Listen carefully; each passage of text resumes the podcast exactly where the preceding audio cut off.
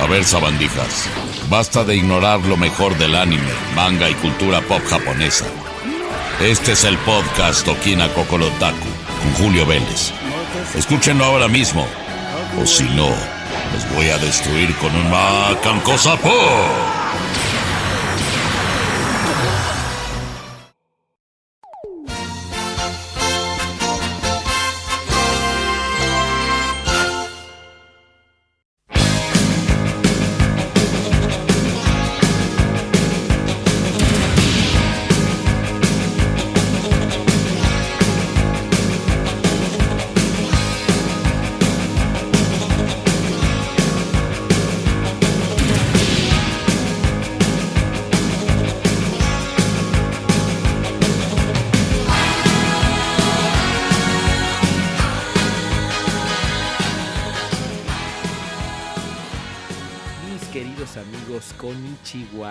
Qué gusto saludarlos en este su programa 21 de Okina Kokorotaku.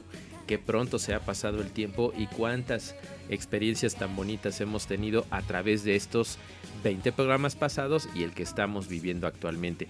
Yo soy Julio Vélez y como saben pueden encontrarme en Twitter en arroba Julio Vélez, hablando constantemente sobre temas relevantes de la industria del videojuego en Jefe Final, que es el otro programa que tenemos en podcast, y aquí en Okina Kokorotaku sobre manga, eh, anime, toda la industria de Japón, incluyendo también videojuegos japoneses, ¿por qué no? Ya les hemos estado hablando sobre el PlayStation 5, algunos títulos japoneses como Dead Stranding, etc.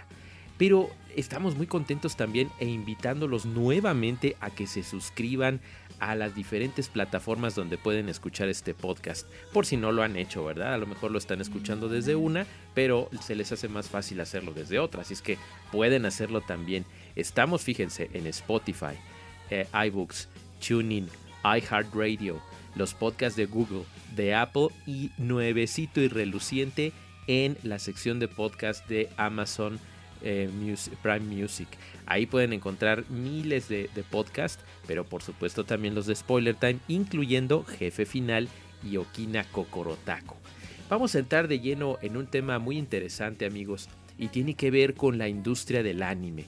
Acaba de aparecer el reporte de la Asociación Japonesa de Animaciones, la AJA, y es muy interesante porque ellos estaban pensando que lo más probable era que esta industria declinara dramáticamente, no solamente a nivel eh, nacional, estamos hablando de Japón, sino a nivel internacional. Esto debido a algunas regulaciones y restricciones que ha habido por parte del gobierno de China, la baja tasa de natalidad en Japón, que si antes era baja, ahora lo es todavía más, varios factores que ellos los tenían preocupados. Sin embargo, la industria logró generar, fíjense, durante 2019 24.18 mil millones de dólares, lo cual significa un 15.1% de lo que se había percibido el año anterior, es decir, 2018. Va a haber muchos más detalles el 30 de noviembre, que bueno, es 30 de noviembre de 2020, no sé si para cuando lo escuchen este podcast ya se ha dado la fecha, pero ahí vienen cifras muy interesantes porque vienen detallitos en este previo que tienen que ver con que la parte de cines, o sea, la parte cinematográfica, subió un 62.4%. Estamos hablando de 666.2 millones de dólares. Imagínense nada más lo, dramáticamente grande que es esto. Porque también la parte de Internet, ojo, porque aquí puede cambiar dramáticamente en lo que venga en 2020. La distribución en Internet subió un 15.1% y estamos hablando en este caso de 659.5 millones de dólares.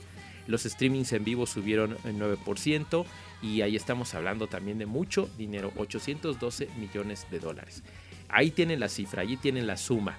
Aquí lo interesante es que eh, de, manera internacional el repunte fue mucho mayor porque estamos hablando del 19% más de lo que era anteriormente. La venta de mercancías también es tremenda, todas lo que llaman las monas chinas subieron de una forma dramática, un aumento del 16.2%, o sea, 5.59 mil millones de dólares. Y los ingresos por eh, recreación y arcades, o sea, videojuegos, subieron un 12.8% más. Así es que hubo muchísimo, muchísimo de Japón, de la industria de Japón en América. Esto último es muy interesante porque es el crecimiento de que tú tienes un anime como Dan Machi y de repente tienes el videojuego en móvil. A eso se refieren estos ingresos de 3.08 mil millones de dólares, porque son los jueguitos que, tienen eh, compras internas, microtransacciones y entonces también generan, pero están relacionados con el anime, no son tanto de la industria del videojuego.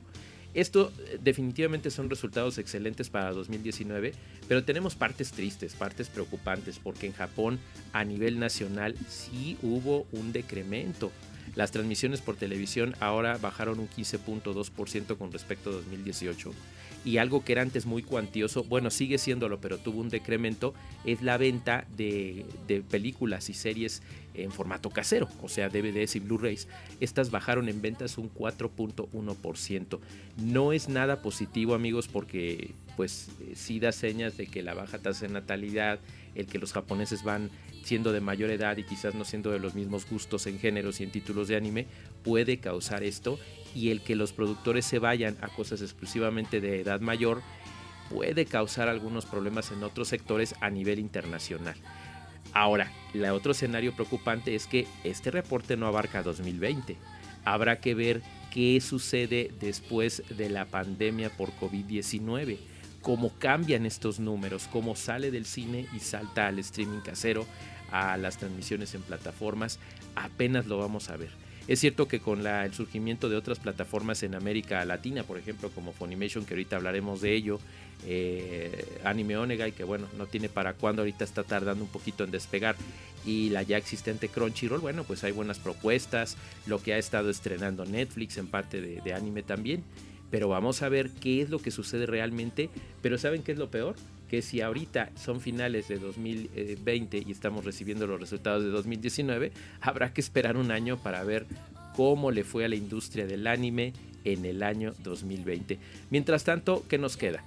Eh, pues seguirnos apoyando, seguir apoyando la industria del anime. Esta Asociación Japonesa de Animaciones está conformada por 52 empresas. Ellos a nivel empresa se apoyan uno al otro, van más allá de la competencia. Nosotros como otakus, como fans, como adeptos al anime y al manga, sigamos apoyándolo bien, sigamos eh, consumiendo eh, anime legal, manga legal, decir no a la piratería. Es muy importante esto amigos para que la industria realmente crezca en estos tiempos oscuros y seguramente lo va a hacer. Este es el reporte de la AJA relacionado con la industria del anime en Japón y en el resto del mundo. Y vámonos con lo siguiente para hablar justamente de uno de estos elementos que se nos adelantó y ya no sabemos si es bueno o malo. Pero vámonos con lo siguiente.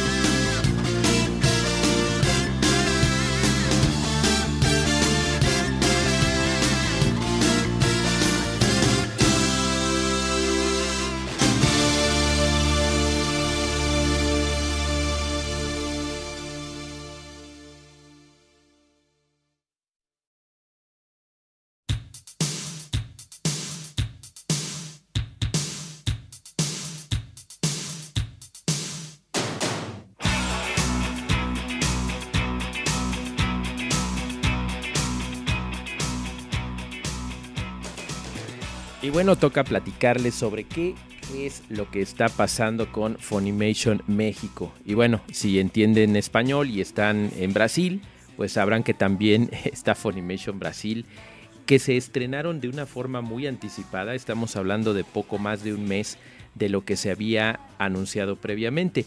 Hay una expo muy famosa en Brasil que ocurre en el mes de diciembre, que se iba a realizar como un evento online este año y que se supone que allí era donde, donde Funimation iba a lanzar oficialmente las plataformas, ¿verdad? Incluyendo saber el precio, de qué se trataba, cómo iba a estar el asunto, todo, todo lo que estaba implícito.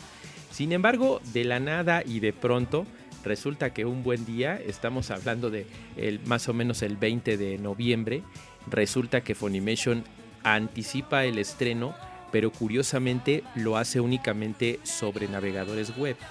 ¿Qué quiere decir esto? Que en este momento no puedes utilizarlo ni en tus teléfonos, iOS o Android, eh, ni en tu tableta, en ninguna, ni en ninguna de las consolas PlayStation 4, PlayStation 5, Xbox Series, Xbox, la que sea.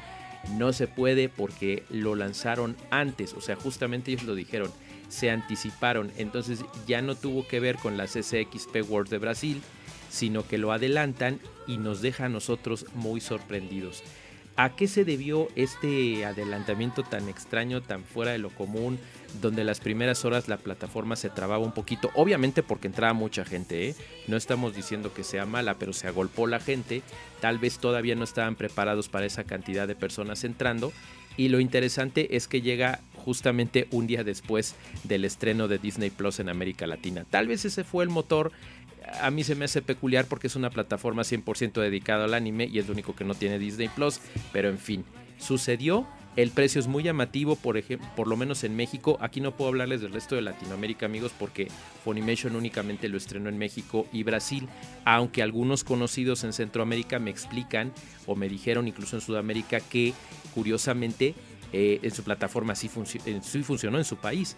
Algunos amigos de Brasil, otros de Chile, otros de Perú me dijeron, oye, acá está jalando, este, ya pagué mi suscripción y lo estoy viendo. No sé si para el momento en el que están escuchando este podcast de Okina Kokorotaku número 21 siga todavía habilitado en, otras regiones de, de Latinoamérica, pero el asunto es que está disponible en Brasil y México. Ahora, ¿qué es lo que pasa? Nosotros entramos a la prueba gratuita porque lamentablemente y es otra de las cosas que a mí me llaman la atención como periodista.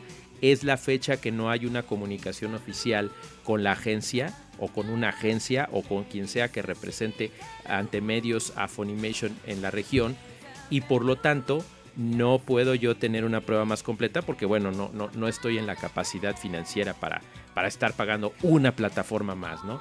Son 990 pesos anuales, 99 pesos al mes, que son precios muy aceptables, muy, muy bien planteados para la enorme cantidad de títulos que hay actualmente en el catálogo de, de, este, de Funimation. Está excelente, me da muchísimo gusto, pero pues no puedo probarlo de esa manera. Entonces, estos más de 200 series y películas que son más de 1500 horas de contenido, está excelente. Yo solamente pude ver una parte, corre muy bien ya, ya que pasó el rush de los primeros 2, 3 días ese fin de semana, ya empezó a jalar la plataforma de una forma mucho más estable, ahorita está jalando bien y lo que van a encontrar mayormente es este soporte a anime con doblaje localizado, es decir, que todas esas bromas en japonés y todo, pues ellos están esforzando porque tengan una buena eh, tropicalización a nuestro lenguaje, a nuestra región pero al mismo tiempo es irónico que el doblaje es en Miami, entonces sí es algo peculiar porque a muchos no les gusta el acento que tienen nuestros compatriotas latinos por allá, eh, prefieren que sean doblajes nacionales como los que está logrando Netflix, ahí sí está localizado, eh, los que está haciendo Anime Onega y bueno que apenas lleva uno, pero esa es la intención, ¿no? Entonces el catálogo de Crunchyroll sigue siendo mucho más robusto, aunque el, el, worldwide de Funimation es enorme y mucho más grande, pero hoy por hoy en la región no hay una exclusiva que digas tú, no juegues, esta solamente está aquí, de los simulcast, porque por ejemplo Cowboy Bebop solo está ahí, Space Dandy, eh, Noragami, hay varios títulos eh, clásicos que sí están únicamente en Funimation por tema de derechos, pero algunos modernos están al mismo tiempo en Crunchyroll y también están en Funimation, como es el caso de eh, My Hero Academia, aunque sí lo puedes encontrar doblado únicamente en Funimation. Es cuestión de decisiones, amigos, y una vez más es lo que les decíamos en el segmento anterior.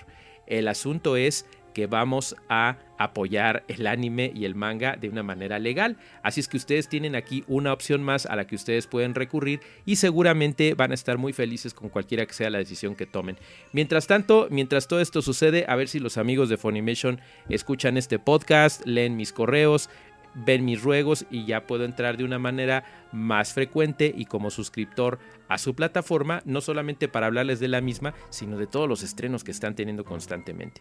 Por lo pronto pueden enterarse de esto y más dentro de 15 días o en el siguiente episodio de Okina Kokorotaku, que estrenaremos justamente en dos semanas, pero si ustedes, como esto es atemporal, pueden bajarlos, escucharlos, suscribirse cuando ustedes quieran. Ahí estamos en eh, Amazon eh, Music, estamos también en eh, Spotify, estamos en Google, estamos en Apple, estamos en iBooks, iHeartRadio y TuneIn. Así es que en todas esas plataformas pueden seguirnos o fuera de sonido pueden también leerme en Twitter. Arroba Julio Vélez es mi canal y ahí les estaré platicando de todas estas ñoñerías, tanto relacionadas con la industria de Japón como los videojuegos. Ese es Jefe Final, el otro podcast. Queridos amigos, yo soy Julio Vélez y como siempre ha sido un gusto saludarlos. Hasta la próxima.